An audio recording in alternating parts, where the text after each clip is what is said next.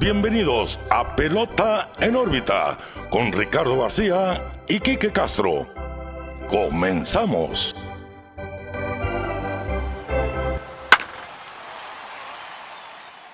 Hola, ¿qué tal amigos? Bienvenidos a un nuevo episodio de Pelota en órbita, la edición 124 de este podcast de las grandes ligas. Los saluda como siempre Ricardo García, también como siempre muy bien acompañado de mi amigo, su amigo Quique Castro. Quique, ¿qué onda? ¿Cómo estás? Muy bien Ricardo, Pelota en órbita 124, como bien lo mencionas, ya con las grandes ligas a todo lo que da. Ya es temporada regular, ya se acabó el mundial, ya se acabó el sprint training. Y pues empieza la temporada regular, empieza el vicio, pero pues antes de empezar, procedo a recordarles. Todas las semanas la misma cantaleta. Pelota en órbita, Facebook, Twitter, Instagram, YouTube, Apple Podcast, eh, Spotify, todas las plataformas de audios, hasta la China que nadie conoce. Ahí estamos. Ahí estamos. Para que nos busquen, nos den like, se suscriban, den cinco estrellas en Spotify, compartan. Eh, ho- hoy, hoy vengo uniformado, la verdad, porque es domingo, hoy que estamos grabando domingo. Y eh, los domingos son domingos de Jersey. Y pues traía la de los Red Sox retro, cuello ve, que Muy me fresca, encanta, muy fresca. Sí, sí, sí.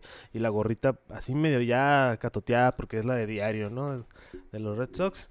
Eh, y pues a darle, Ricardo, que pues hay, hay poquito de qué hablar, pero pues... Hay poquito, pero hay mucho de qué hablar al mismo tiempo, Sí, ¿no? sí, sí. Sí, apenas son dos días y medio, lo vamos a decir así, de, de Sí. actividad. Que sin duda hemos gozado al máximo. La, la verdad, yo he disfrutado bastante estos dos días. Claramente, pues la ausencia del béisbol de grandes ligas, pues ya se sentía. El mundial llenó un vacío enorme. Sí, yo creo que esas cuatro o cinco semanas que duró... No, menos, dos Menos, semanas, dos si acaso. semanas. Sí. Eh, Eh, fue, fue el béisbol más competitivo que se ha vivido en mucho tiempo, así que obviamente pues baja un poquito el tono a la hora de ver béisbol de temporada regular, pero sigue siendo pues el mejor béisbol del Sí, mundo. sí, y la verdad nos pegó una liviane para el último, el último jalón Sí, a sí, la temporada regular. Y pues empezamos pues ya viendo caras nuevas en equipos nuevos, muchos novatos buenos. Sí, sí, sí. eh, también veteranos que se cambiaron de equipo.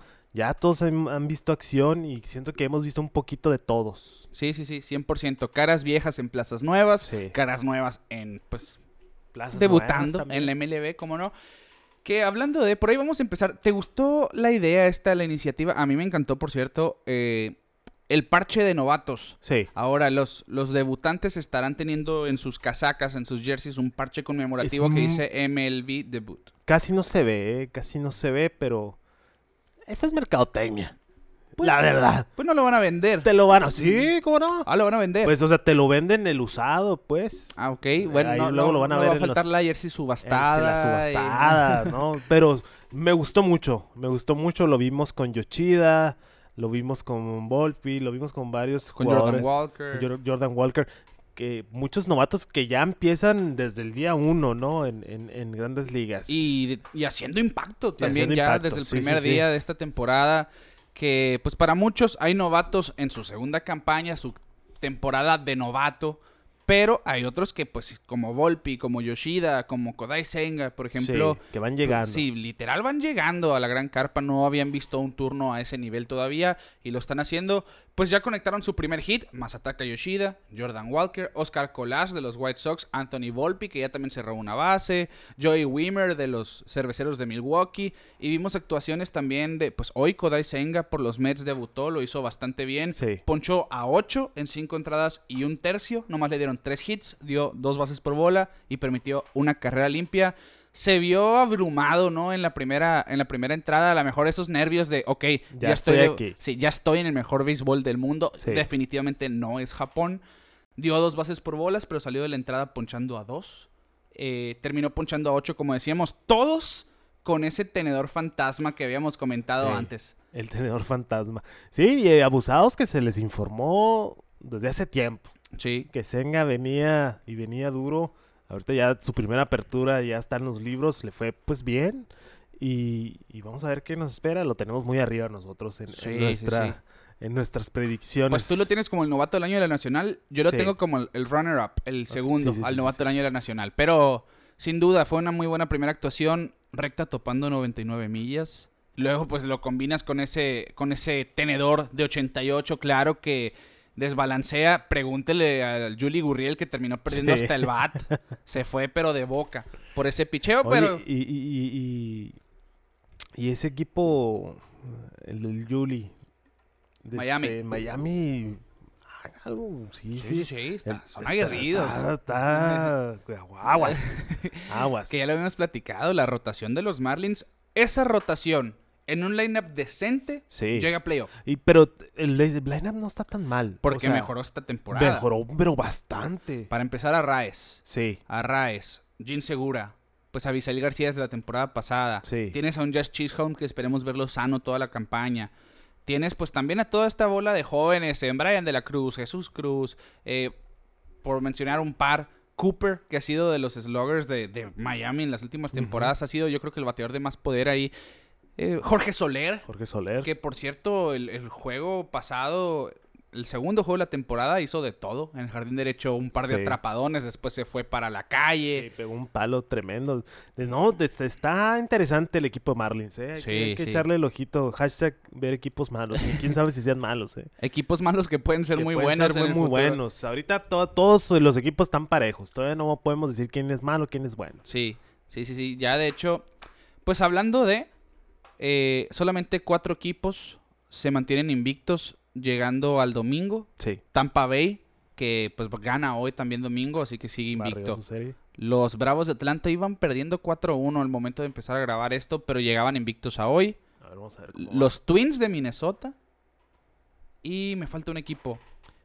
Pero sin, du- y, si- sin duda la temporada va a estar muy reñida. Porque a lo que estábamos viendo, pues son equipos que de por sí en años pasados lo hemos venido Sí, platicando. que- que terminó 4 4-1 el de Bravos. terminan ganando entonces los nacionales. Pierden el invicto. Y, y los Rangers de Texas. O sea, uy, sí, que hay que hablar de los Rangers. Hay que hablar de los Rangers. que ya lo habíamos mencionado, ¿no? Que Sí, se, se habían era- armado muy bien. Era un equipo que hay que estar viendo, ¿no? Ya están 2 y 0, pero le pegaron una paliza a los a los A los Phillies. a los Phillies el día de ayer, sábado primero.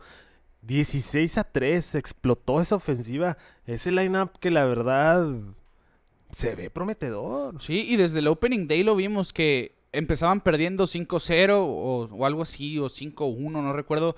Le habían pegado a DeGrom. Sí. Los Phillies le pegaron a DeGrom, Nola pichándoles en contra, que lucía muy bien después de tres entradas. Y en la cuarta hacen nueve anotaciones. Así que el lineup de los Rangers de Texas, pues ya esperábamos verlo siendo contundente, con, para empezar con Seager y Simeon desde la temporada pasada. Sí, Pero ahora fueron se los primeros cimientos. Sí, sí, sí, de, del, de la actualidad de los Rangers de Sí. Texas, que para muchos es un equipo contendiente. Eh, ahora, pues ese picheo, esperemos, obviamente, pues no puedes pensar que de Grom le van a hacer cinco carreras por juego. La gran mayoría de los pitchers siempre empiezan flojos en la primera salida de la Sí, temporada o la sí. segunda incluso. Eh, Nathan Olvadi le fue bien. Sí, eh, cinco entradas, fueron tres carreras, eh, seis ponches, la verdad, pues decente. Ahorita pues acaban de ganar los Red Sox a los Orioles, que también hay que platicar de esa serie porque ha estado intensa por decirlo poco. sí, sí, sí. Mm, pero sí, volviendo a los Rangers rapidito, eh, hay un equipo interesante. Es lo emocionante de, de- de los primeros días, ¿no? De la temporada regular. Sí. Todos están parejos. Ahorita puede ser que uno vaya a 0 y 2, pero sea el campeón mundial. Sí, sí, sí. Y ahorita uno que vaya 2 y 0, sea el, el sotanero. que es lo que siempre nos pasa con los Angels aquí. Sí. El año pasado tengo bien presente que Taylor Ward eh, bateando OPS de 1000, líder del MLB. Y los angelinos, pues arriba del standing, dos semanas más tarde ya no veían cómo ganar un nunca, juego, ¿no? nunca, nunca regresaron a ese ritmo. Pero pues es, es parte de la temporada, pues va empezando. Hay jugadores que todavía están fríos, hay jugadores que a lo mejor les faltó un poquito, pues, de actividad en el spring Sí, training para y- estar en tono. Y también la competencia ya, ya en juegos. ya existe. Sí, sí, o sea, ya, ya prende más, pues, prende más. Ahorita vamos a ver qué juego poner, porque ya la jornada. ¿Cuál será? Bueno, el de los Angels, ¿Cuál? vamos a ver. Vamos a poner el de O el de los Angels. Dodgers, ¿qué te parece? Está el de los Dodgers, Dodgers Divacs, Angels 6. Angels 6. Pues vámonos a los Dodgers Divacs. Va. Porque está interesantón ahí. Va, va. Para ver a los Dodgers. Los dos equipos me gustan Eh, a mí. Sí, ¿eh? el, de Angelinos Oakland, mm, pues ahí como que. mm, Uno no. esperaría que gane eh, Angelinos, Angelinos, pero, pero, pues- después de lo que pasó en Opening Day, Sí, no, ya, Es- ya no se sabe. Otani, Que ahorita vamos a hablar de eso, de Sí, hecho. sí, ¿eh? sí. Ahí tenemos esa información. Entonces ya arrancamos con los temas de este episodio 124. Decíamos los novatos que hay que seguir esta campaña. Eh, sin duda, pues son peloteros de impacto. Hay una clase de novatos impresionante. El año pasado de por sí, nomás por mencionar un par. Julio Rodríguez, Michael Sí. Harris, Adley Rutschman. Ahora pues tenemos a Yoshida, a Walker, Anthony Volpi, Wimmer, Senga, eh, Fujinami de Shintaro Fujinami de Oakland que le fue pésimo en su debut, por cierto, empezó muy bien, pero después le cayeron con 11 carreras al 11. staff de picheo de los Atléticos. Eh, pero al final, bueno, es tu debut. A veces sí existe ese nerviosismo, sí existe el cambio de nivel, la, la hora de hacer ajustes. Y hay peloteros que han logrado establecerse viniendo de Asia. Ya es, pues, para empezar, Iwakuma, uno de ellos, Yu Darvish, ni Yu se Darvish. diga. Eh, Nomo lo hizo, porque no lo pueden hacer los demás, no? Sí, sí, sí. Así que hablando de, de- de los novatos que seguramente nos van a dar de qué hablar toda esta campaña, y hablando de novatos ya graduados de ser novatos, Adley Rutschman, Sí, Quique. ese señorón que la verdad tremendo y es que es impresionante lo hablábamos el año pasado cuando iba a hacer su debut el impacto que iba a tener y lo tuvo Sí, fue inmediato la llegada de, de Rutschman a los Orioles y se fueron para arriba teniendo su primer mes ganador en no sé cuántos años no tengo el dato ahorita pero platicábamos. Y ahorita lo vimos en, en esta serie inaugural contra los Red Sox haciendo todo. sí. Todo, todo, todo. Tuvo un día tremendo ayer. Bueno, toda la serie ha Sí. estado tremendo. Sí, sí, sí, realmente, pues ese es ese jugador de impacto que se veía como el prospecto número uno de las ligas mayores, Sí. claramente, en Opening Day, primer turno para la calle. Sí. Desde temprano llevando a Corey Kluber de paseo, sabíamos que, que es un jugador peligroso, pues está en el núcleo del lineup de los Orioles de Baltimore con justa razón. Se terminó yendo de 5-5 con una base por bola en Opening Day, en su primer ope- Opening Day, por cierto, y se convierte en el primer catcher desde 1901, o sea, en la era moderna, como ya hemos platicado aquí, que logra envasarse seis veces durante la jornada inaugural y apenas el octavo jugador en general. Se une a Hideki Matsui, que lo hizo en 2006, en 2002 Carlos Delgado, en el 92 Darren Lewis, en el 74 Ken Singleton, en un juego de 13 entradas, por cierto, en el 54 Dee Fundy, en el 51 Eddie Robinson y en 1911 Bobby Byrne. Pero el único que lo ha hecho como receptor es Adley Rutschman. Se fue de 5-5 con un cuadrangular y 5 carreras producidas. Sí, tremendo. Tremendo, tremendo. En, en un- una serie aguerrida, ¿no? Esa Sí, sí, que sí. vivimos Red Sox, Orioles. Ahorita pues acabamos de ver el final, ¿no? Mientras grabamos. Y Rochman era ese, pues, pelotero cuando se para la, a, la, la caja que dice, ¿ahora qué va a pasar? ¿Ahora sí, qué sí. va a hacer? Sabes que va a ser algo. Sí. quién sabe qué, pero algo va a ser algo Adley va a ser. Que pues uno de esos candidatos que dormiditos, lo vamos a decir de esta manera, están entre candidatos al MVP. Sí.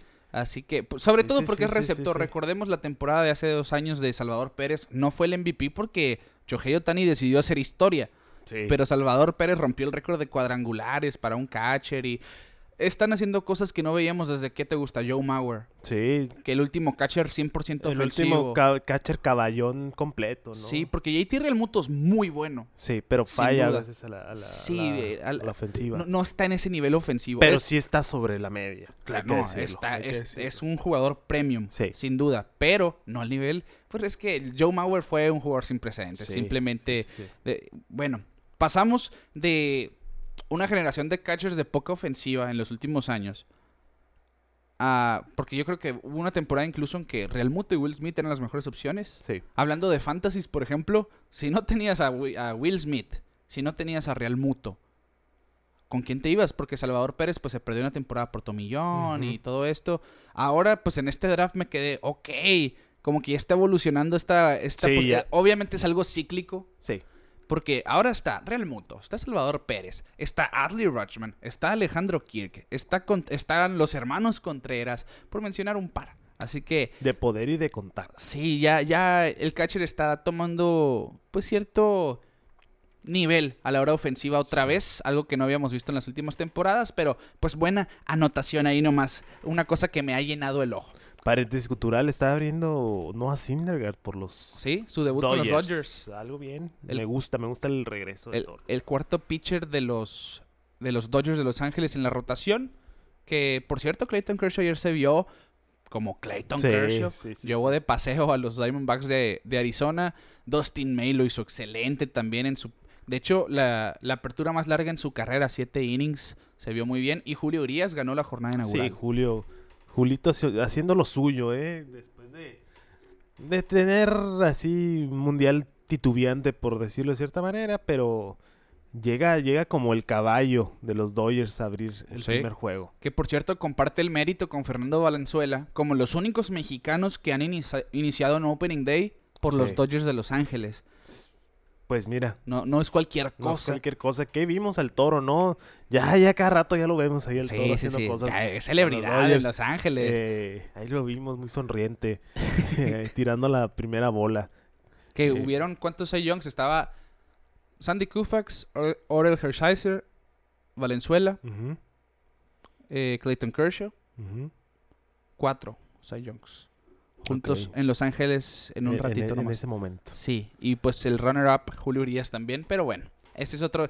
Terminó tirando seis entradas de dos carreras limpias, sin base por bola y ponchó a seis. Se vio muy bien Sí. Julio Urias en su debut. En fin, bueno, hablando de, de la jornada también que estábamos con Adley Rutschman y los Orioles, en el juego inaugural, Baltimore se robó cinco bases. Esa es la mayor cantidad para un equipo durante el Opening Day en los últimos 25 años. Sí, que vimos, vimos la estadística, ¿no? Cómo se dispararon los robos de base en estos primeros días de la temporada. Sí. Eh, que es parte de la iniciativa de MLB del por qué cambiar las reglas, por qué cambiar las bases. Vamos a hacer una dinámica. Bueno, no dinámica, pues te quiero preguntar, ¿cómo has sentido tú todas estas cuestiones? A mí me gusta. Yo no... Ni en cuenta. Si no me dicen, no me doy cuenta. Si, si no, la gente decidiosa, así lo voy a decir, Sí. va a estar buscando con pincitas el más mínimo detalle. Sí, sí, sí. Y, es, y es verdad, va a llegar, va a llegar el que digamos, ay, no puede ser que pasó eso. Eh, Que vimos que Rafael Devers fue el primero. sí, sí, sí. El histórico, el histórico Carita fue el primero en ser sentenciado por un Por- una por el reloj. por el reloj. De hecho, ahí te va el dato. En Opening Day hubieron 14 violaciones al reloj. 8 fueron por parte de los pitchers. 4 por los bateadores. El primero ponchado por el reloj fue Rafael Devers, precisamente. Uno fue por un corredor. Porque Pita Alonso, después de una base Ah, por sí. bola, se tomó una eternidad para ir a pero, primera. yo, pero yo no sabía que también es que sí, sí, sí. eh, eso es lo bueno.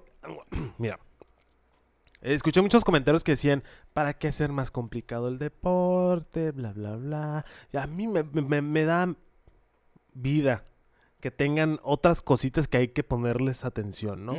O sea, igual sé que al principio es difícil y dices, no, pues me están cambiando el juego. Pues sí, chance, sí, están tuneándolo tantito, pero mínimo ya tienes, hey, espérate, el corredor se está tardando muy... No, o sea, ya tienes otras cosas en que fijarte. Y yo Sí. creo que, que pegarle esa complicadita un poquito extra me gusta. No, no, Sí, no sí, sé. Si, si compartes la... Porque hay cosas que yo no, yo no sabía. Por ejemplo, eh, lo de los tiros a primera, Los revires. los revires. Es yo no uno por turno. no sabía, son, son tres, según yo son tres, pero en el tercero lo tienes que sacar, si no es bulk. Algo así es lo que estabas Ah, escuchando, no, así. No había visto eso. O sea, Yo tenía No. entendido que es un revire por turno al bat. No, no, no, puedes revirar dos veces, pero si tiras una tercera, es bulk. Lo tienes que sacar sí o sí. O sea, para que veas que, que también Tienes todos, que pensar en tus todos estamos aprendiendo, ¿no? Sobre la marcha y, y está bien. Que de güey. hecho, antes de la temporada, Rob Manfred había hecho un comunicado de que van a haber ajustes a las reglas. Claro. Lo más es que 15 segundos, la verdad, es muy poco. Es de, hay pitchers que no tienen problema. Por ejemplo, hoy que veíamos a, a Tanner Houck, que es un pitcher que siempre trabaja rápido, pues no afecta. Pero hay pitchers como, no sé, Giovanni Gallegos, que lo habíamos platicado, que él era el pitcher que más tiempo se tomaba entre picheo y picheo, que pues a lo mejor sí tienen que hacer ese ajuste.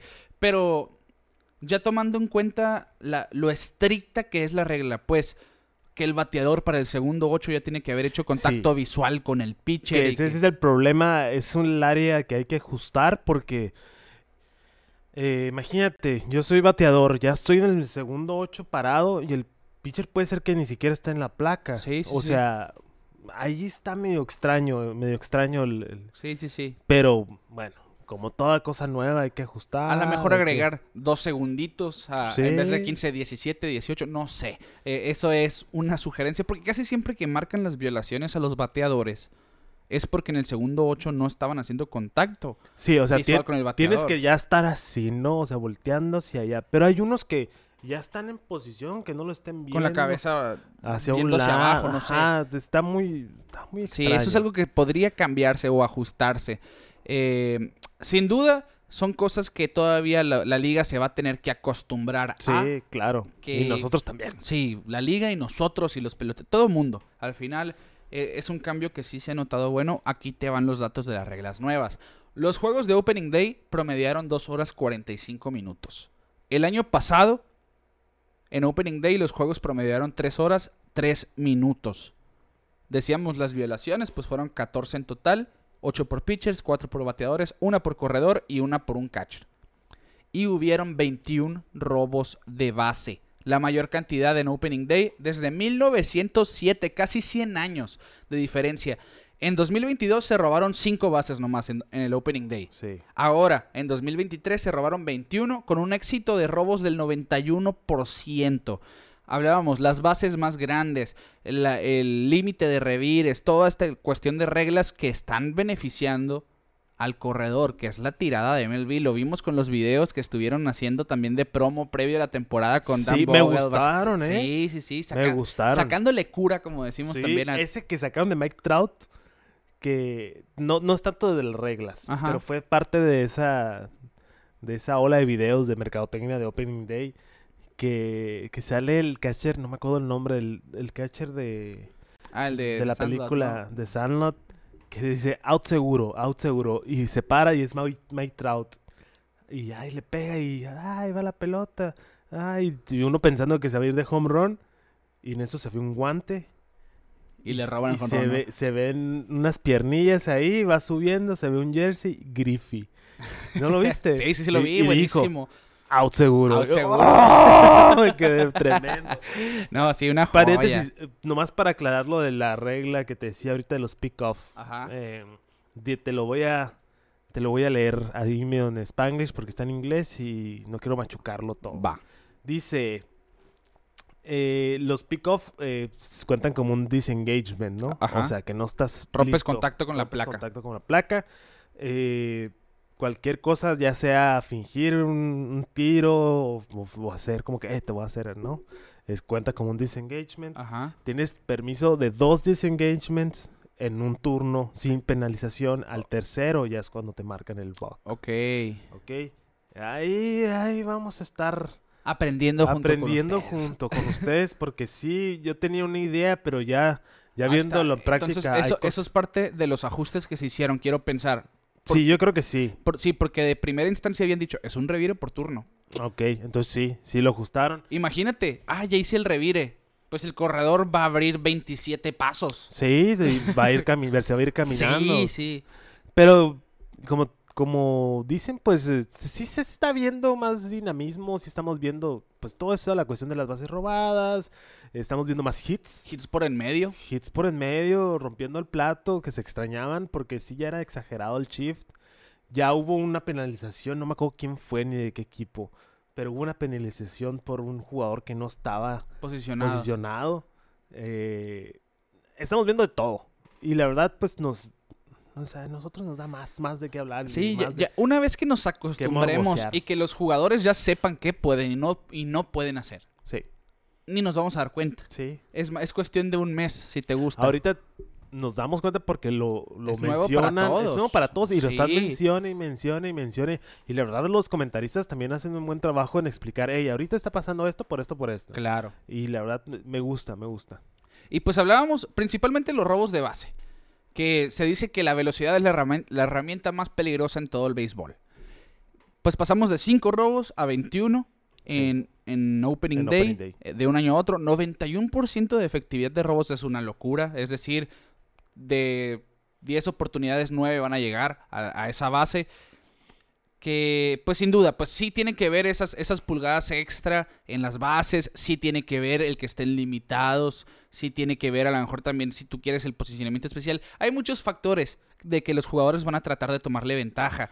Sí, pero también hay pitchers que le van a tomar una ventaja tremenda a todo lo de los, Del reloj. de los relojes. Lo vimos con Scherzer. Con Scherzer. Vi un video ahorita de, de, de Carlos Peña, ahorita ya de comentarista, ¿no? Ajá. explicando cómo Scherzer le va a sacar jugo, Sí, porque sí, la sí. manera en la que pichea es muy inteligente. Igual, es, es lo mismo como lo veíamos con Cueto, eh, del el shimmy, ¿no? Ese que levantas Que la tanto cambio de su wind-up. y que acá, y que el quick pitch, o sea, yo creo que ese tipo de jugadores se van a beneficiar mucho con Sí. ese tipo de cosas, sin hacer tantas payasadas como Néstor Cortés. Sí, sí. Pues, pues, sí, sí, pues ahí, se, ahí se dan Johnny Cueto y Sí, Néstor Cortés. Pero ¿no? pues el Cueto se le respeta porque es de los primeros que lo empezó a hacer. veterano. Sí. Eh, pero sí, pues complementando tu comentario lo de Scherzer, ¿no? Que decía, que explicaba Carlos Peña, de hecho, Sí, sí, sí, sí. que Scherzer pues jugaba con los bateadores, siempre para el segundo siete, por decir algo, soltaba su picheo. Ok, bueno, ya te trabajaba la Y cuenta. en cuanto te daba la pelota ya se ponía. o Sí, sea, él, él estaba listo desde cuando ya estaba contando el reloj, pero se esperaba el segundo 9, por ejemplo, o el segundo 8 para lanzar. Pero cuando ya estaba trabajando los bateadores, se esperaba hasta que le quedara un segundo, si te gusta, para lanzar, así sacando de balance a los jugadores, ¿no? Que pues es parte de, Es parte del colmillo. colmillo Por eso del- el viejón del múltiple Cy. Young. Sí, sí, sí. Del futuro Salón de la Fama, sin duda. Y hablando de los robos, pues Baltimore se robó 5 en el juego inaugural, que empataba con la, con la mayor cantidad para un equipo en Opening Day con los Rojos de Cincinnati del 97. Se terminaron robando 10 bases en dos juegos. Sí. Es una locura. Es una locura que pues son los equipos que cuentan con jugadores ligeros, obviamente le van a sacar el mayor provecho Sí, posible. no, claro, y, el, y el- y el- y el- el corredor emergente se va a hacer más potente, yo creo, ya va a ser un jugador ya Sí. más de plaza, ¿no? Porque sí, Ya van a haber, eh, ya van a haber más jugadores de ese tipo con lugares en el roster, sí, pues. claro, o sea, que no más sirvo para correr, aunque bienvenido. no bates tanto, pero pues venga, bienvenido. Imagínate, por ejemplo, ahora que vienes de Red Sox, el robo de Dave Roberts 2004 sí. con bases más grandes. No, No. hubiera estado tan cerrado. No, no hubiera estado tan, tan dramático. Sí, por ejemplo. Porque si lo ven, pues, fue por pulgadas y ahorita se la pudieron haber eh, checado, ¿no? En estos tiempos y quién sabe. Eh, pero sí, ese, ese tipo de jugadores son clave, pero cuando los vemos relucir es en, en temporada, en postemporada. Mencionas tú ahorita a Roberts, pero hay, no me acuerdo el nombre, hay un dato de un jugador que solo, que ha tenido creo que tres anillos, sí, sí lo platicamos, no sé si nos lleguemos a acordar en el episodio, si se acuerdan ustedes, pongan en los comentarios, que es un jugador que nomás ha entrado de, de corredor emergente. No sé, se me viene a la cabeza Quentin Berry, Mm, pero no, creo, no, acuerdo, no pero creo que sea Quentin Berry. reciente, es reciente, que, que lleva varias series mundiales, creo que varios anillos también, Ajá. y lo único que ha hecho Es correr, es correr. Conociendo su rol. Bueno, no, no, Sí. no lo tengo en el cerebro. Yo te- tampoco, ahorita si en el capítulo lo logro encontrar, les digo, pero sí, eh, ese tipo de jugadores van a tener mucho más valor en Sí, un roster, y más duda. teniendo ya un roster de 26, ¿no? Claro, claro, sí. Ya hay equipos que están eh, adoptando esa pues e- esa forma de usar tu roster que lo empezó a hacer Alex, Alex Cora, de hecho, de tres catchers, por Sí. ejemplo. Eh, César Salazar, por cierto, que lo vamos a... Qué bueno que me acuerdo. Eh, César Salazar está como el tercer receptor de los Astros de Un Houston. saludo a nuestro amigo personal, Ah, sí. camarada, que estuvo sentado con nosotros cotorreándola. Eh, vayan a ver el episodio, platicábamos sobre pues su trayecto, ¿no? De como beisbolista eh, desde el high school, nos, platicó de cómo, cómo fue su, su, eh, su progreso como pelotero y pues y cómo le ha ido aquí, ¿no? Con Naranjeros, aquí en, el- en la pelota caribe, pero ya, ya, ya está, ya está en la gran carpa, no ha debutado. No ha debutado. Ey, sí, hemos- yo he estado muy pendiente del juego, de los juegos Sí, de Houston de para hecho, verlo. En cuanto platicamos, me metí a ver el Game Day aquí. Chance para ver si- ahorita no. pero no, no he jugado. Pero ya lo vimos, lo vimos ya con el jersey dorado de, campeones, le tocó, le tocó ese jersey. Y la verdad, mucho gusto, la verdad me da mucho gusto Sí. porque es una- un, un pelotero muy dedicado y muy, muy raza, por decirlo de cierta manera, porque tuvo, pues se abrió, ¿no? A venir Sí, con sí. nosotros, sentarse aquí en la mesa. De hecho, cuando recién llegamos aquí a este Sí, íbamos a este empezando, set. le íbamos entendiendo todo este, a, a este nuevo set, pero bueno, Sí, sí, sí. ahí está el episodio, también si aprovechamos el espacio este para, a esta, si quieren conocer al nuevo está, jugador de los Astros de Houston, César. Salazar, Firma, oye, lo- le vamos a sacar dinero eso. se va a subastar, ¿no? Ya, eso va a estar. Eh, pueden ver el episodio y conocer un poquito más de quién es César Salazar, Sí, más que qué, qué- qué pelotero es. Sí, como pues, persona. como persona. Ahí, ahí se nota mucho la persona que es. Una persona humilde, muy bueno para platicar. Muy buena onda, camarada, como digo. Eh, y sí, sí, la verdad, me dio mucho gusto ver, ver el anuncio y verlo ya con el uniforme, tocan, tomando batting practice. Eh, de hecho, escuché en la transmisión que hablaban de, del por qué la- un jugador como Salazar ayuda a un equipo de Houston, porque pues un- es un jugador muy atlético, dinámico, pues algo va a aportar y, y ojalá ya lo podamos ver eh, pues pegar su primer hit, Mira, me estoy poniendo chinito. Debutar, Eh, para empezar, ¿no? Pegar su primer hit y su, su- su primer palo, porque tiene poder. Sí, sí, sí. Eh, pero pues un saludo, un saludo a nuestro amigo y César. éxito, y mucho O sea, éxito. amigo personal, ¿eh? Mi si le carnal. preguntan, si mi compa, si le preguntan por mí, chance no se acuerde, pero, pero somos camaradas. pues ahí está. A ver para cuándo puede debutar el oso, El César oso. Salazar. Y platicando también de, de la jornada inaugural, Quique, picheo muy contrastante. Vimos actuaciones como lo que decíamos de DeGrom, de Nola, por decir un par que les fue muy mal. Pero hubieron otros que, pues para ellos, ya en forma de mitad de temporada, mid-season form, como Sí. dicen, Garrett Cole, ponchando a 11 Sí. empatando marca de Opening Day para los Yankees. Logan Webb ponchando a 12 en ese mismo encuentro, marca de Opening Day para sus equipos. Dylan Cis y Shohei Otani poncharon a 10 cada quien. Y esto es la segunda vez en toda la historia, o por lo menos desde 1901, es decir, la era moderna, que cuatro pitchers distintos ponchan a cuatro bateadores en open, ah, que ponchan a 10 o más A 10 o bateadores en Opening Day. La otra ocasión fue en 1970. Pues para que veas que va a haber un balance, ¿no? Ahorita hablamos de la ofensiva y todo lo que se va a surgir por las bases y las reglas, pero pues el caballo, el pitcher caballo es pitcher caballo. Sí, sí, sí. La verdad, y uno de los mayores, pues Gary Cole, que pues ha tenido unos excelentes años con los Yankees y ahorita aprovechó la recta de empezar con un equipo de San Francisco que, tiene un line-up no muy bueno, no que muy digamos. bueno. Pues empezando con el pie derecho la temporada, con una tremenda actuación. eh, y, y también, pues, pues el señorón. Sí. A ver, nos falta ahí, consíganos el Funko pichando, ¿no? A ver, alguien, alguien que lo pueda conseguir para tenerlo aquí. Pero Choje Otani haciéndolo de Otani. Lástima, Showtime. lástima que existen los angelinos en la vida. ¿Qué, qué cosa, porque eh? sí se corajes. Lo que dijo Joe Maddon cuando lo sacaron de, de ese equipo, como con- lo sacaron entre comillas, ¿no? Porque, pues, buscando culpables del año pasado Sí. de, bueno, es que tienes a Mike Trout y a Shohei Ohtani, el problema son los otros siete del, del- del campo. ¿Ves el lineup? Mejoró bastante, Sí. hay que decirlo. Sí. Tienes a un Giorcello, tienes a un Brandon Drury, tienes a un Hunter Renfro, tienes a jugadores que te están dando profundidad en ese lineup. Eh, el picheo debería ser bueno, no te voy a decir élite, pero debería ser sólido. Sí. Y aún así encuentran la manera de perder los juegos. Contra Oakland. Ahora sí fue, pues, el colmo. Porque Shohei Otani lanzó seis entradas de dos hits en blanco, ponchó a 10. Y esta es la apertura número 26 en la historia para un pitcher que ponchó a 10 sin carrera durante Opening Day. Pero es apenas la primera vez en la historia que ese equipo pierde ese juego. Para que vean la clase de jugador que es Otani. Que hace historia. Incluso en el lado negativo hace historia. Pues es que es, es inconcebible. Y de hecho, vi una imagen ahí en, en la Twitter de Otani con cara de. Ojalá me lleve El diablo. el diablo. Porque es que no puede ser, Ricardo. La verdad, sí me da. Me da un algo. A mí también me dan algo y, y sobre todo porque va a ser agente libre. Sí. Va a ser agente libre al final de la temporada. Ya sabemos que está valuado en- por encima de 500 millones de dólares como pelotero. Eh, Otani lo dijo antes de firmar con, en- con un equipo de grandes ligas, antes de firmar con los Angels, que le hubiera encantado ser un jugador de los Dodgers. Ay, Dios. Ahí está mi primera indirecta de esta temporada.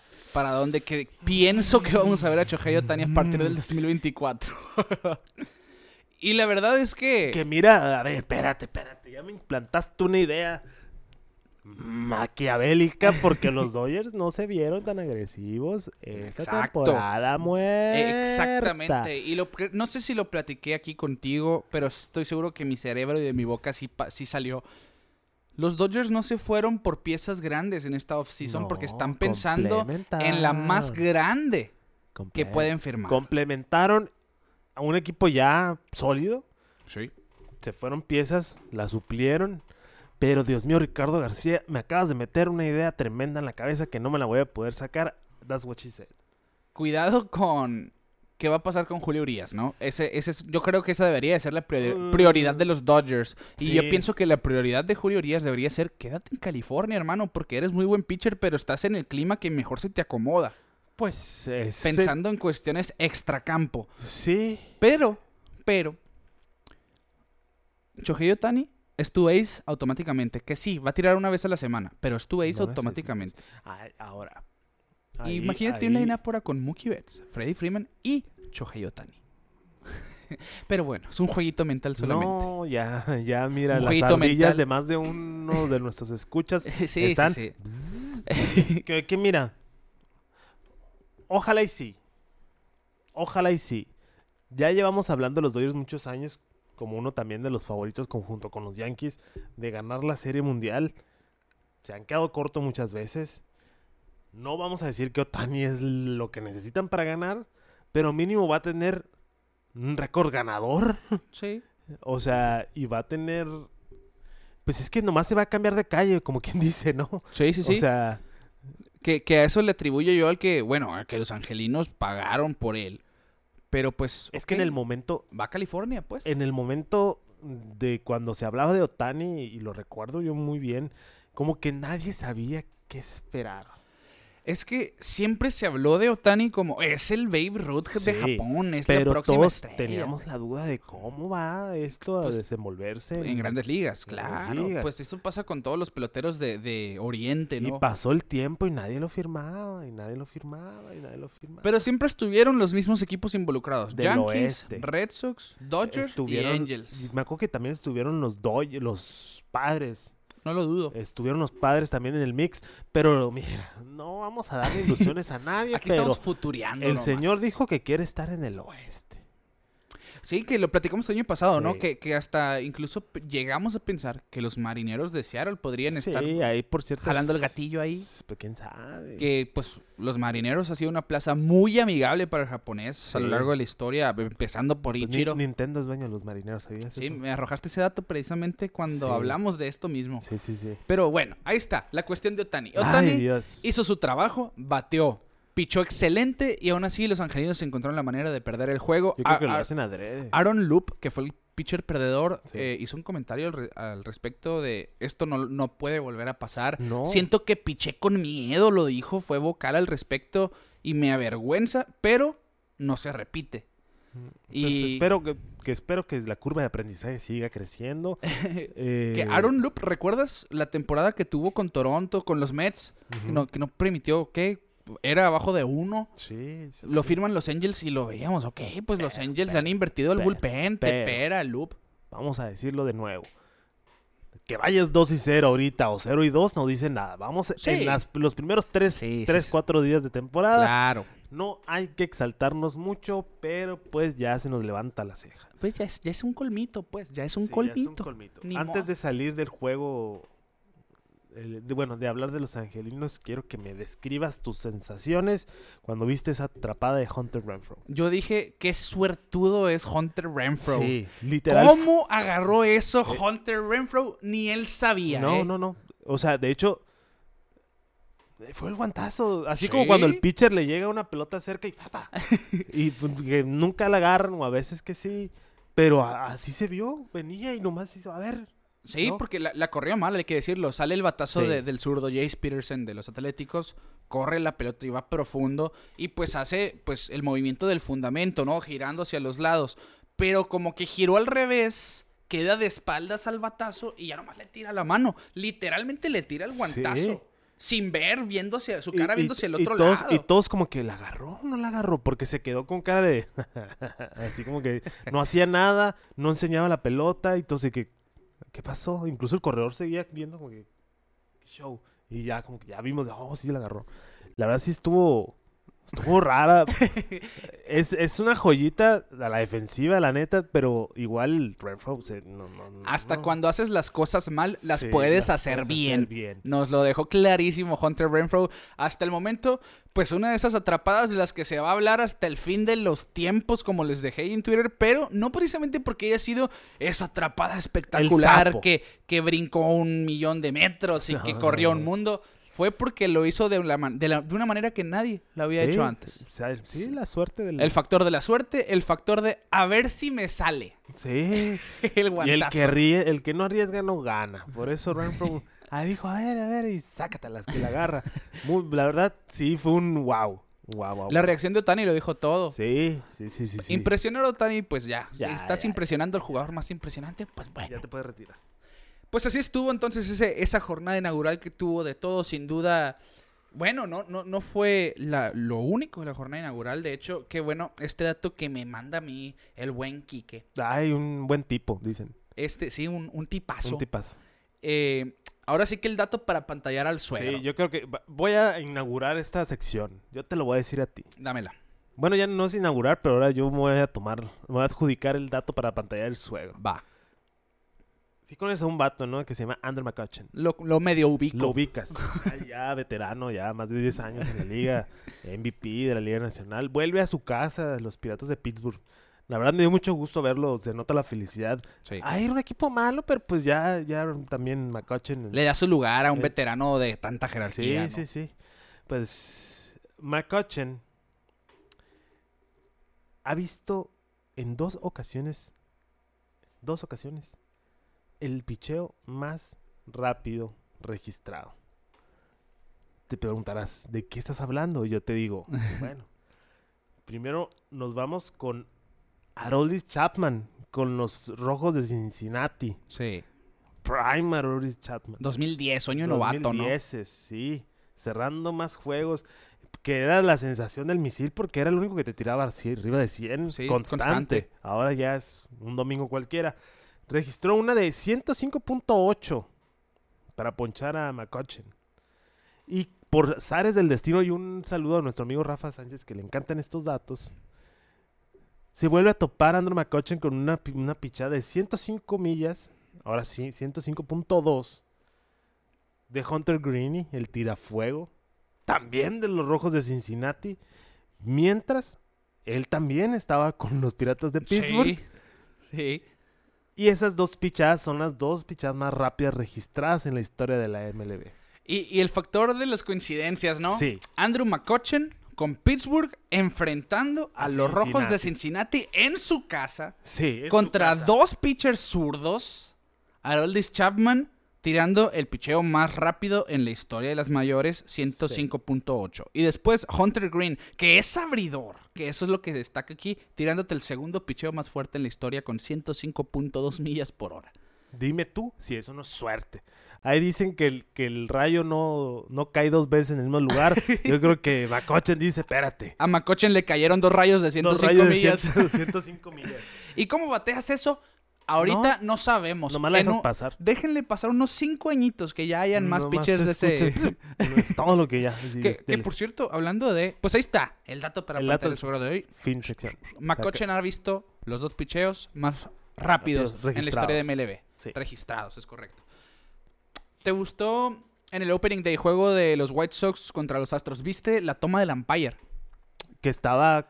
De Que la zona de Sí, strike, desde sí. la- de- el punto de vista del umpire. eh, pues sí. A mí se me hizo, me, me gustó implementar, bueno, pues ya se había visto. Pero no, no que yo recuerde No un juego en las juego. mayores, no de jue- Grandes sí, en un juego de estrellas. Ajá. En juegos de estrellas sí lo veíamos. Pero ese ángulo te demuestra qué tan difícil No, claro. es darle. Si en el. D-Show Sí, pones show. esa toma para batear te más a gusto, entre comillas, no, y no, batallas. imposible, no puedo yo. Imagínate. Sí. Eh, me, me gustó porque ves, pues realmente, el tiempo de reacción que tiene un bateador de Grandes Ligas para darle una, una recta de tiempo y- 99 y, millas. Y los movimientos de los, de los picheos, todo, sí. Me gusta, eh. Me gusta. Sí, sí. Es, es que. Obviamente no abusar de ella todo el juego, Sí, pero... tienen que también ajustarse esas cosas, eh. A mí no me gusta tanto. eh, ya hablando ya de las cosas extra juego que se ven ahora en las transmisiones. Ya mucho micrófono en los jugadores. Siento que no sé, te distrae del juego. Sí te da un poquito más de insight, Ajá. pero no sé, en el mundial lo vimos en medio juego hablando con el manager. Eh, No soy tan fan. No, yo, yo sí soy muy fan. En medio, durante el juego. Sí, yo te la cambio. Yo soy muy fan. Oh, es que ah, Y te- también. y te va por, ahí te va mi punto de vista. Dale. Si algo le falta a MLB es que los jugadores sean personas mediáticas. No, claro. claro ¿Y qué claro, manera de claro. hacerlo? Oye, pues conócelos. ¿A qué hora te ven más cuando estás jugando? ¿A qué Sí. hora quieres que te conozcan más cuando estás jugando? Y si puedes hacer una interacción breve, pero buena, de Cla- provecho. Ojo, cla- clave. Breve, sí, breve. breve. breve. Eh, ¿Por qué no hacerlo, no? Eh, eh, Pero por ejemplo, lo del manager en medio, medio juego a mí no me gusta porque también le quitas. De hecho, de Rosa se puso muy incómodo la primera vez que lo hizo, de que la neta les dice, estoy muy concentrado en eso, lo hablamos. Y le cortan el- Ajá. el- la transmisión. De este. Pero por ejemplo, imagínate que estás hablando, no, sí, que el jugador fil- fulano, y le pegan home run a tu pitcher, te quitan esa reacción de, ah, no me explico, tienes Sí, que sí, sí. estar. Todo está bien. Que igual, pues ellos ya están, ya están acostumbrados, esa es la otra, Pues sí. ya saben, no te van a entrevistar en un momento, bases llenas, O sea, un out. Es o que sea, me gusta más a mí lo del micrófono. Cuando MLB saca los clips Ajá. de los juegos, por ejemplo, eh, vuelvo al mundial porque es donde más vimos ese tipo de cosas. Le pusieron un micrófono a Roddy, Te- a Roddy Tellez. Ajá. Roddy Tellez. Telles. Y lo escuchaste, porque la verdad yo nunca he visto a Roddy Tellez eh, fuera del campo. Sí, sí, o sí. sea, ya conoces el Roddy de que, Ah, eh, sí, sí, eh, sí. sacando cura. Que ya eh, lo estás paisa, viendo paisa. él co- conviviendo con los otros jugadores. Ah, pues, claro, yo igual lo aplaudo Lo vimos con el bastante. Huicho que traía una cámara y que Sí. eh, trae una cámara y es las curas entre ellos jugando o entrenando, eso me encanta. Pero ya que estén hablando durante el juego, no soy tan fan. Pues yo estoy en desacuerdo Pues contigo. estoy de acuerdo en estar vale. en Sí, desacuerdo. estoy, estoy de acuerdo en estar de desacuerdo, como Sí. es. Pero sí, sí entiendo tú, tú. O sea, siento que lo están haciendo de más, pues es mi Pero punto lo final. repruebo. Ah, está bien. Yo porque no eres maestro. Pues ah, ahí ustedes coméntenos, ya saben, interactúen con nosotros, toda la gente que de hecho han estado más activos en YouTube, les, les Sí, les agradecemos. agradecemos un saludazo. Eh, ahí leemos sus comentarios de verdad. Si ven que le dimos like, es porque los leímos y significa todo para nosotros. Eh, pues bueno, hablando de las interacciones, hablando ya también de. Pues pasando del tema de, de viendo lumbre en el plato. Pues hablando de un jugador que ha sido lumbre a lo largo de su carrera, Miguel Cabrera. Sí. Llegando ya a su última campaña, este de Agu- de 2023. Aragua. el Tigre de Aragua. El de que sin duda pues es un pelotero que pues se convierte para mí el segundo mejor latino ofensivamente hablando. Solamente detrás pues del, del hombre de la pared. Pero pues que, que está ese debate entre sobre todo entre dominicanos y venezolanos. ¿Quién es mejor? Y no se va a acabar jamás. No. Bueno, aquí uno que no entra al quite, un mexicano, dice, pues para mí es Pujols mejor. Pero el prime de Miguel Cabrera es una monstruosidad. Triple Sí. corona, múltiple MVP, uno de esos peloteros yo- que no querías ver con hombres en base Yo creo o que sin nadie en base. Tuvo, tuvo también el efecto Tani, ¿no? Los Tigres no fueron tan buenos tanto tiempo para No. aprovechar su prime. No, fue, yo creo que esa 12 generación y 13 fueron los mejores. para mí es el equipo más desperdiciado que he visto. Sí, sí, sí, sí. Pues eh, Sin vimos duda. a Dombrowski haciendo lo suyo, armó un trabucazo. Y los llevó a Serie Mundial, simplemente no ganaron. No ganaron, pero fue un deleite ver a Cabrera. Sí me da un sentimiento, es que ya siento que se me están yendo los ídolos. Sí, Ya se es fue Big parte de crecer, Timmy. Ya se fue Pujols, el Tita, bueno, casi todos los Sí, de, aquí, ¿quién No queda? queda Trout. Que ya Yotani y el Yotani. compa César. Sí, no, va empezando César. Sí. Pero Eh, pero, pero ya Cabrera, ay, digo, porque me acuerdo de ese año de triple corona. Yo creo que ahí es estar viendo todos los días haciéndole refresh a las estadísticas. Ya casi, ya casi, ya casi, sí. ya casi. Eh, y sí, la verdad, ya merecida la despedida de, de, de- de Cabrera. Ya dio todo lo que tenía que dar con esos Tigres de Detroit que nomás no. eh, y pues bueno, que ya se despidió. Ya, ya empezaron a despedir. Ojalá y le den el honor que merece. sí. Hablábamos de Pujols que lo despidieron pues no tan suave como hubiésemos gustado, pero eh, Cabrera se, me- se merece lo mejor, la verdad. De, le faltó el anillo solamente. Sí, sí. Bueno, Pues el lo anillo tuvo contra con Miami. ¿no? El Con- anillo con los Tigres. Sí, le faltó el anillo con Detroit. Pero, mm, pues está, está siendo. eh, historia, aún así ya, ya hizo toda la historia que puede ser Miguel Cabrera, el, el mejor. momento que le pegó ese home run a Clemens. Sí, sí, sí, sí. Eh, pero está subiendo en las listas de hazañas, de hitos. Sí. De hecho, el sábado conecta su hit 3090 de su carrera. Con esto pasa a Ichiro Suzuki en el puesto 23 de todos los tiempos. Está a 20 hits de alcanzar al siguiente en la lista, que es Dave Winfield, con 3110 imparables. La marca de la casa, los dobles. Está a 16 de empatar a Hank Aaron, con 624 dobles. El puesto número 13 de todos los tiempos. Está a dos home runs de empatar a Gary Sheffield con 509. Puesto 26 de todos los tiempos. Y está a 12 producidas de empatar a Mel Ott en el puesto número 13 de todos los 13. tiempos con 1860. Así que, Va a superar todos. ¿sabes? Sí, yo, yo estoy de acuerdo. Todo lo que estás hablando, sí a todo. Hay unas pues más difíciles, pero esos son los, los siguientes en la lista, los va a pasar.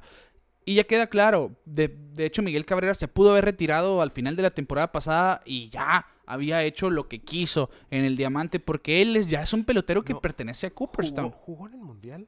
Sí, jugó con Venezuela. Pero no, pero jugó. sí, sí jugó. ¿Sí jugó? Sí, Ok, no me acuerdo haberlo visto. sí estuvo, fue parte de. No, no, no, pero sí lo vi en el clubhouse, pero Sí, sí jugó. sí batió, sí. Ajá, sí. Ah.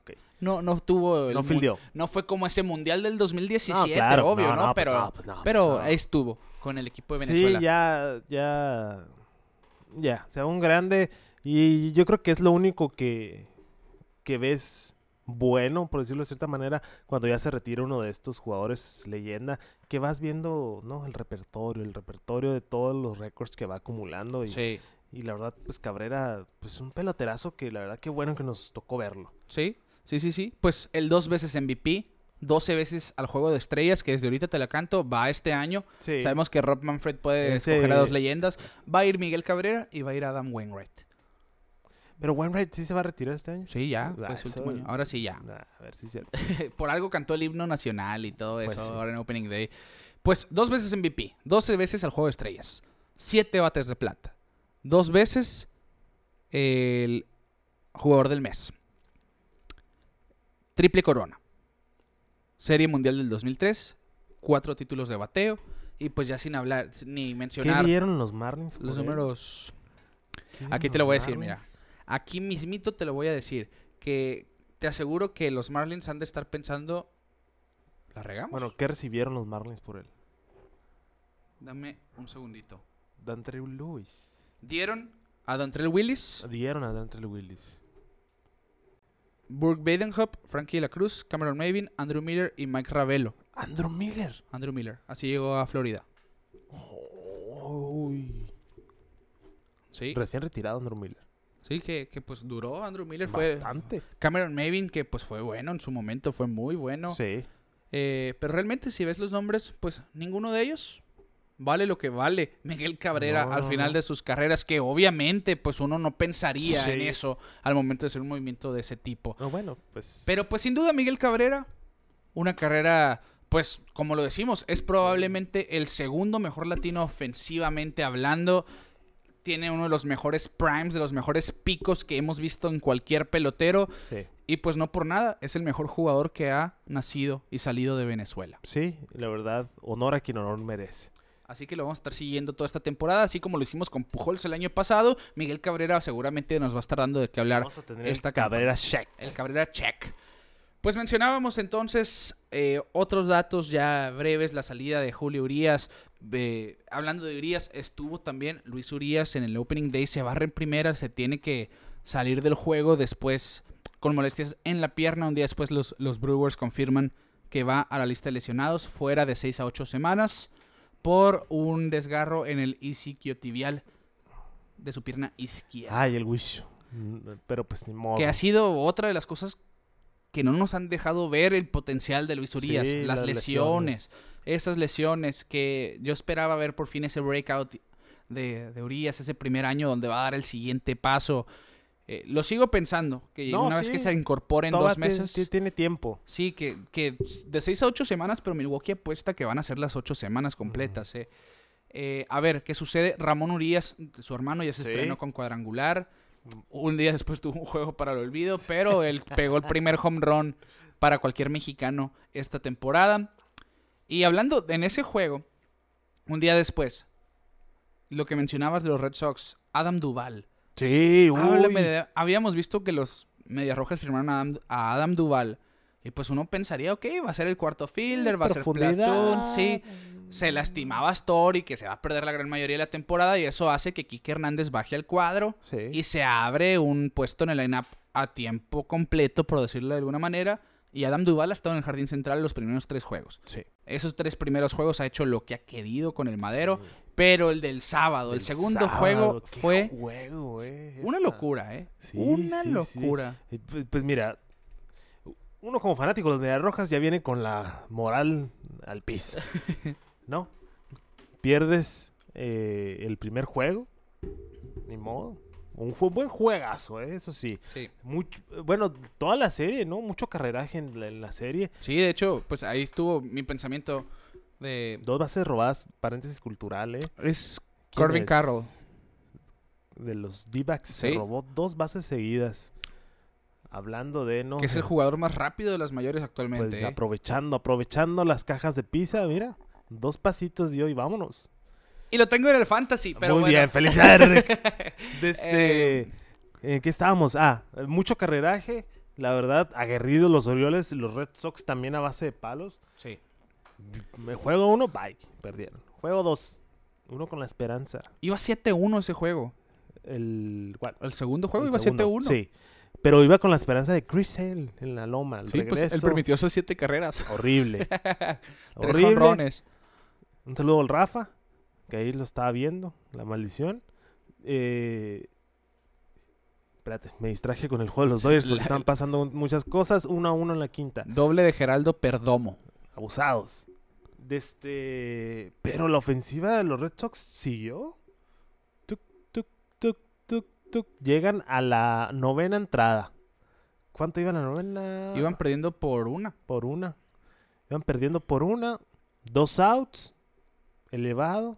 A la izquierda. Al izquierdo. Ya yo ya dije, esto ya. Vamos a dormir. Para la casa. Se le cae. No me acuerdo el nombre del fielder. Ryan McKenna. Ryan McKenna. Se le cae el fly. Y ya ves el comentarista de los Red Sox, la verdad, cuando pasan cosas así, ah, trap it, trap it. Creo Sí, que estaba Yukelis Sí. en, en- en la cabina. Y yo, wow, ok, pues a ver qué pasa, ¿no? Porque pues no hay, no hay mucha esperanza. Que te lo voy a decir, eh, ese, eh, a mí me dio la impresión de que el elevado que se le cae a McKenna fue por josear o perrear, Sí, como les gusta porque- decir. porque- el típico, pues es el último out porque va a bajar el guante antes. Se lo pega baja. en la pierna. Sí, Eh, le- uno como fielder natural. Pues ahí dice, no, fácil. Pero, épale. Mi papá cuando íbamos a entrenar me decía las dos, Dos manitas. manos, las dos manos. Las dos manitas y en el cuadrito ves la pelota. no hay pierde. Pero pues, no, los Orioles. Sí, como, ok, el último out. Me da la impresión de que quiso Ah, josear ya. el batazo. Sí. Pues se le cae. Se le cae. Siguiente bateador, Adam Duval. Adam Duval. Contra Félix Bautista, que es un animal sobre la loma. No lo perdonó. Para la calle de línea por el izquierdo. Tukiti, qué palo pegó. Y entró la duda porque Fenway Park está el monstruo verde y hay un pedacito de colchonetita Con el borde amarillo, ¿no? con el borde amarillo. Si pega, aquí está la colchonetita, si pega aquí es doble. Si pega aquí, o sea, como en la esquinita, Si nos están es escuchando, home run. como quien dice, si pega por debajo de lo amarillo, está en juego. Sí. Si pega por arriba, es honra. Es home run. Y pegó justo Arribita. arribita. Y los aficionados, mira, ni las manos metieron, porque pues se da mucho también de que eh, quieren agarrar la pelota. Nadie se metió. Y ya, la celebración. Sí. Vimos el espectáculo nuevo de las De luces. luces. eh, que también ahorita, paréntesis, lo de los Dodgers que me comentabas antes de grabar, las luces azules. Ahorita salió la repetición del home run de JD Martínez. Se ve interesante. La Sí, luz sí, azul. Así como cuarto de niño de 10 años, Sí. luces azules. Azules. Ah, apagando y prendiendo el foco. Pero Duval, primer walk-off con los Red Sox. El primer Cup de la temporada. primer walk-off de la temporada. Eh, pues ahí los aires de Semana Santa, Rick. Algo está, está padre lo que estamos viendo porque el juego de hoy también estuvo muy reñido. ¿eh? que hablando, o sea, el World Cup fue lo menos impresionante, que sí, obviamente emociona un World Cup, Sí. pero Duval se fue de De 5-4. 5-5. Sí, de 5-4. 5-4. Con dos home runs, Sí, un doble, sí, un triple, sí. Le faltó el sencillo, El Para, la- para el ciclo. Que se comió galletita de más, pues. Sí, pues. Desde Carlos Beltrán en 2012 es el único pelotero que se queda a un sencillo del ciclo. Qué loco, me da mucha risa eso. Ese. Sí. Que, es- que te falte lo más fácil. Sí, te, te faltó lo más fácil porque quisiste. Sí, Pues, porque quisiste. Bueno, pues él no porque quiso, porque maldito poder. Maldito- y la, no, y la soy- sacó, ¿no? Soy, muy bueno, dice. No, Que, que de hecho... pues, sabemos que es de poder. Platicamos sí, ahorita. Es de fuerza bruta, ¿no? estuvo, estuvo en el Home Run Derby. Ahí con los Bravos, pues. Lo hizo bien. Bien. Sí, el, Bien. el- el año de campeonato lo hizo muy bien con Atlanta. Sí. Y pues se va a aprovechar del monstruo verde. Yo creo que una edición ahí medio. Aprovechar so- sobre todo una división que tiene parques de bateadores Sí. en general. Sí, sí, sí, porque sí, sí, sí. no es nomás Fenway Park, es Baltimore, Camden Yards, es el, el Trop en Tampa, el Yankee Stadium ni se diga, y el estadio de los Blue Jays. Son parques de bateadores, sí. Sí. es una... Que bueno, por eso muchos peloteros les gusta firmar en equipos de esa división. Que, pues, otro dato. Desde 1901, la era moderna, han existido 295 ciclos. Pero, bueno, 295 ciclos. Pero nomás han habido 20 juegos con lo menos un doble, un triple, dos cuadrangulares sin el sencillo. Oh. Hay mucho más ciclos que juegos, a los que les faltó el sencillo para el ciclo Oh. teniendo cuatro hits. Sí, volvemos, porque es lo más fácil, entre comillas. De esta, de esta, pues tuviste todos los extra bases. Dos, dos home runs, Sí. triple, doble. No sencillo. Así que 295 ciclos, pues impresiona. Ahí te voy a caer encima cuando me dijiste que prefieres el ciclo del juego de los cuatro jonrones. Me, me parece algo inaudito. Hace como dos años de eso. Mm, Te dije que prefiero el ciclo. Sí. Es que sí, el ciclo. Hay como 15 juegos de cuatro jonrones. Ah, pero el ciclo tiene. Es que ah, vamos a tener esta discusión otra vez. No. No me acuerdo qué te dije en ese momento, Chansey. Me, Solo eso. y diga lo contrario. pero es que son muchas circunstancias. no, el Para el triple, ciclo. Sobre todo el triple. ¿no? O sea, el home run, yo sé que no, no es lo más fácil, pero sí es más fácil que el triple. que el triple. O sea, o el mismo sencillo. Como lo dices, te puedes ir sin el sencillo. Sí. Que es el más sencillo, vaya. No sé, a mí, a mí en persona me emociona más. Pero sácala cuatro veces. No, pues sí. Pues, Para mí Que, se- que es hay, eso. que hay que mencionarlo, ¿no? ¿Quién fue el, el chavo este de los Dodgers? ¿Qué cosa? Que pegó tres home runs. Sí, para allá voy. Sí. De hecho, pa- por eso estoy cerrando con ese tema. Ok.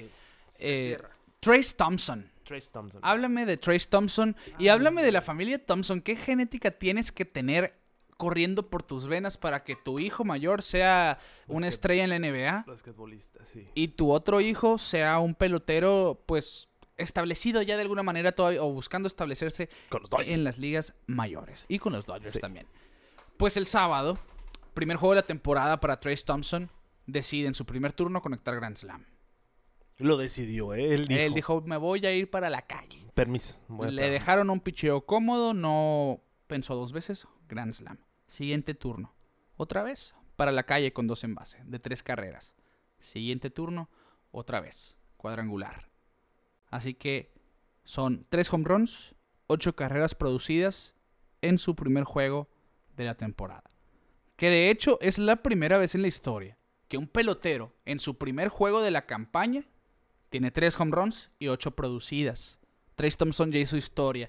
Puede pasar lo que tú Ya, quieras se mañana, puede- pero él ya está en Se los puede libros caer, romperse el dedo chiquito y no poder jugar nunca, pero él ya está en la historia. Y una de las cosas así más sorprendentes y más raras y que son coincidencias, si tú quieres, que no, bueno, realmente no son coincidencias, a eso le voy a llamar eh, constancia mecánica de su swing. Ok. Los tres batazos de cuadrangular salieron a 107.5 millas por hora de su madero. Es el primer jugador en la era de StatCast, desde que se miden todos estos datos, Sí. que tiene tres home runs con la misma velocidad de salida. Wow. 107.5 millas Ese por no te lo venía manejando para que ves. Ahí está. Siempre está pantalla uno con los datos. Y, y los tres salieron por donde mismo. Unos llegaron más lejos que otros, sí, por el ángulo de salida a la mejor del batazo, pero salieron Sí. a la misma velocidad. Hay constancia, consistencia en ese swing de Trace Thompson. Eh, que hablemos de Trace Thompson. ¿Qué, qué travesía la que ha tenido, porque se ha, se ha vuelto en un pelotero de impacto de alguna forma con los Dodgers. Lo vimos el año pasado. Lo que hizo cuando se unió a los Dodgers de Los Ángeles después de que ahí lo vimos por primera vez. Bueno, Empezó con los White Sox, lo vimos con dos años por los Dodgers en 16 y 17. Pues teniendo tiempo de juego en 16 fue cuando llamó la atención de algunos porque conectó cuadrangulares en el tiempo que vio. Pues ha sido una travesía en general. Empezó con los White Sox 2015, 2016, 17 con los Dodgers, 18 con Oakland y con Chicago White Sox. No jugó en 2019, 2020 tampoco, 2021 con los Cubs. Después, 2022, con los Padres empieza la temporada y lo van, lo mueven a los Dodgers de Los Ángeles, donde tuvo una muy buena impresión en 74 juegos, 13 cuadrangulares, 39 producidas, un OPS de 901. Y pues su primer juego de esta campaña, tres tablazos, ocho producciones. Sí, pues es que es cuando ya, ya encuentras eh, tu lugar, ¿no? O sea, el, el equipo, no, no tanto la faranela, porque ya estuvo con los Dodgers, pero el conjunto, ¿no? De, de- Sí. del equipo eh, que te hace clic, ¿no? Y, hace que saques lo mejor de ti. y Chance es lo que estamos viendo de Thompson. Y pues, eh, volviendo a hablar de los Dodgers, que abusados, que están muy duros y han estado muy duros. Y ojalá y a ver si vemos a Otani ahí. No sé. Que, que este tipo de cosas se prestan a poder pensar en un movimiento de ese tipo. Trace Thompson no es un jugador de alta nómina, hay que decirlo así. Sí, es lo que decíamos de los Dodgers, pues. No estamos viendo unos Dodgers. que- Porque agentes libres habían. Sí, Incluso sí, sí. Pudieron, pudieron haber firmado a Yacht. Este año está ganando menos de un millón y medio. Trace Thompson. Entonces, algo están planeando los Dodgers. Tengo miedo. Ojo ahí. Ojo ahí, Y para cerrar, ahí, El tema de. Trace Thompson. Este es el historial de transacciones. Sí, me encanta ver esa parte a mí de, de Baseball Reference. Fue seleccionado en el 2009 por los White Sox en la segunda ronda. Después, en el 2015, lo cambian en un, en un cambio de tres equipos. Llega a los Dodgers. Luego, en el 2018, lo seleccionan los Yankees de waivers desde los Dodgers. Después, en el mismo 2018, dos días después, los Atléticos de Oakland lo adquieren vía waivers de los Yankees de Nueva York. Ok. En el mismo 2018, el 19 de abril, 14 días más tarde, lo cambia a Oakland a los Chicago White Sox por un jugador a ser nombrado después o dinero. Al final de esa temporada se le da agencia libre por parte de los White Sox. Firma con los Indios de Cleveland en el, el primero de diciembre de ese año. Guardianes. Ahora los Guardianes, en ese entonces eran los Indios todavía. Un año más tarde, en 2019, los Indios lo dejan libre. Los Guardianes lo dejan libre.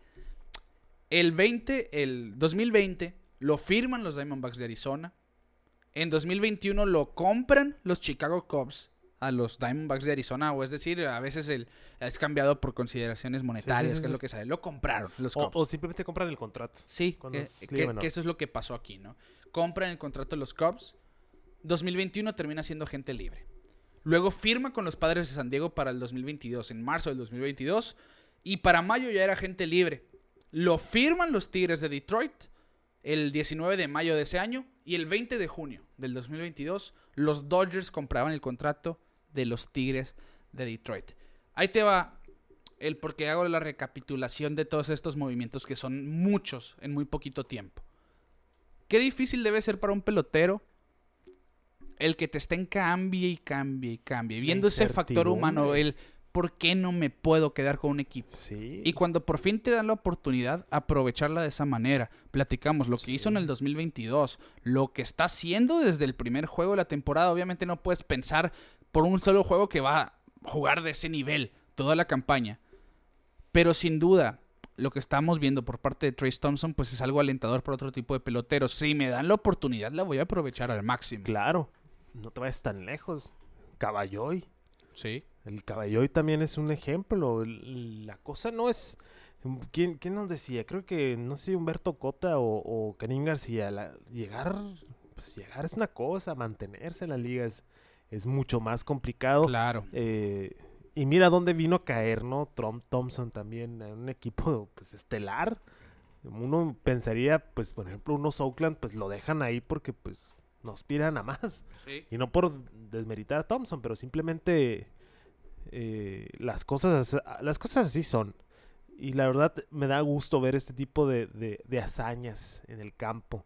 eh, porque sí, da, da ese feeling de sí se puede, pues sí se puede. sí, sí, sí. Y la perseverancia y estar constante y mira, pues eh, es un claro ejemplo. Y sobre todo también para nosotros como fanáticos, pues entender que existe un factor humano detrás de todo Claro, pelotero, sí, ¿no? sí, imagínate no saber si vas a tener chamba el otro mes. Sí, o sea, hay, hay jugadores que qué bonito, sí le pueden contar el yo ya tengo asegurado todo mi futuro. Hay Sí. otros que yo no sé qué voy a hacer el año que entra. es más, yo no sé qué voy a hacer al final del mes. Sí, sí, Pues al final son siete años los que ha estado Trace Thompson en las ligas mayores. Eh, solamente 298 partidos disputados. Pero, pues si se mantiene jugando, por lo menos en lo que hemos visto en la última, en la temporada y media que tiene con los Dodgers del 2022 para acá, pues debería de mantenerse por lo menos tres años más y ver, ir por esa pensión vitalicia Sí, Grandes Ligas, ya, ¿no? ya, para que va a quedar, te caiga Sí, ese. Así ese que aguanta ahí, muchacho. Tú puedes. Tú puedes. Tú puedes. Así que, bueno, ahí está uno de esos datos que, que nos gusta ver, sin duda. Y ya para cerrar el episodio, Jeffrey Springs, lo que hizo hoy. Jeffrey Springs con los, los Rays de Tampa Bay, 12 ponches, no permitió hit, una base por bola. Sí, los Rays. Los Rays eh, que están siendo... Que aquí vengo a darte la cachetada con guante blanco que decías que Rays no es un equipo de playoff. ah, no, espérate.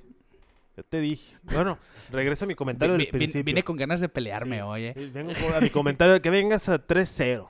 En el día 3 de la temporada no te garantiza nada. A mí me garantiza un mundo, ¿eh? Es todo lo que puedo Y decir. no por el equipo que sea, sino porque es Tampa Bay.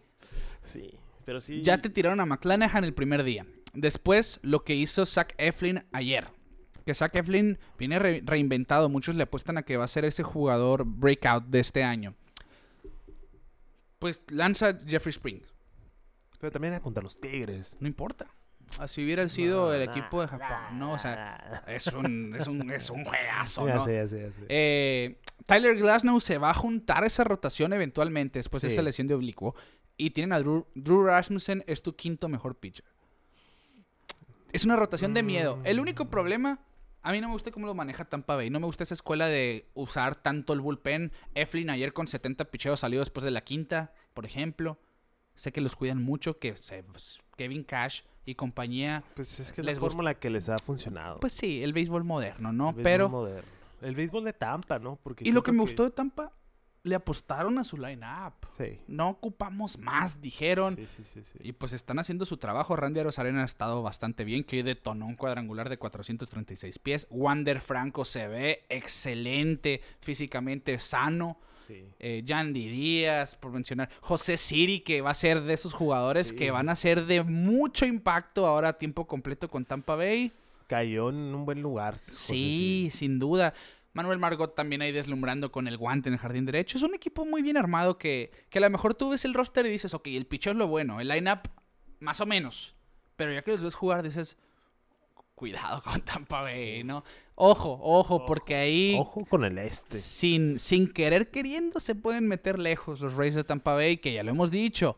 Desde el 2020 precisamente lo venimos platicando, los Rays de Tampa a nivel sucursales son los que mejores juegan. Siempre Sí. quedan en líderes de sus, de sus circuitos de, de clase A, AA, AAA. Ajá. Bueno, pues todos estos peloteros eventualmente tienen que subir y van a hacer un buen papel arriba. Sí. Así que Pues vamos a ver qué pasa. Vamos a ver. Vamos a ver. Van tres días de temporada, cuatro. Ajá. Vamos a ver cómo se pone la cosa. Ya empezó, ya empezó el play ball, ya empezó Mookie Betts jugando Mookie segunda hoy. Betts jugando segunda. Que segunda base natural, hay que Sí, decirlo. Sí, sí. Pero Que de hecho, ah, me gustó, hablando de, de Trace Thompson, lo que dijo ayer eh, Dave Roberts. Tengo una nueva regla. Pelotero que pegue tres honrones hoy va a estar alineado mañana. pues sí. Así que Mookie va a jugar la segunda mañana. Sí, Mookie, pues un atleta completo, ¿no? sí, sí. Qué Güey. loco. Mookie Wood. Así que Wood, Mookie, Mookie Kretz. el Monkey Crest. Eh, hoy no va a haber ronda individual, es muy temprano, No, creo sí, yo. No, yo creo que nos vamos a esperar unas dos, tres semanas sí, para sí, va, va muy rápido, pero pues al momento, Cleveland y Seattle. Hablando de Cleveland y Seattle y hablando del reloj, no, no lo había pensado en el momento. Algo que no pensamos. El impacto y el factor fanático con el reloj. James Karinchak en el primer juego tuvo problemas con el, con el reloj de picheos. Ahí le, una violación, por ejemplo, se vio incómodo. Para el siguiente partido, los fanáticos de Seattle le estaban contando. Oh, Oh, sí vi el video. Así las gradas de 7, 6, 5. Ah. Todos, todos. Y Karinchak ponchó a Julio Rodríguez con dos en base para salir de un problemón. Sí. Y obviamente lo festejó y le dejó entender al público que yo soy yo. Sí, Yo soy lo yo. tengo, lo tengo. Así que este, este es algo que tenemos que tener en mente también que el reloj, que sí, pensamos que no lo vamos a ver eh, como algo que vaya a ser un factor de mucha influencia con el paso del tiempo, Sí. pues va a existir ese tipo de detalles como lo que pasa. Lo mencionamos aquí en la NBA, le contaban el reloj de tiros a Giannis Antetokounmpo porque se tomaba una eternidad, le contaban también.